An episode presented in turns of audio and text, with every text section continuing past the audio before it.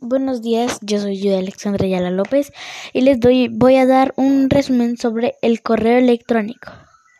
El correo electrónico o email es un servicio de Internet que permite a los usuarios a enviar a recibir mensajes electrónicos, también de,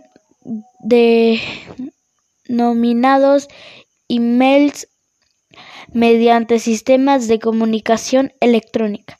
El correo electrónico es Internet usa serie de protocolos que gobiernan el intercambio de mensajes.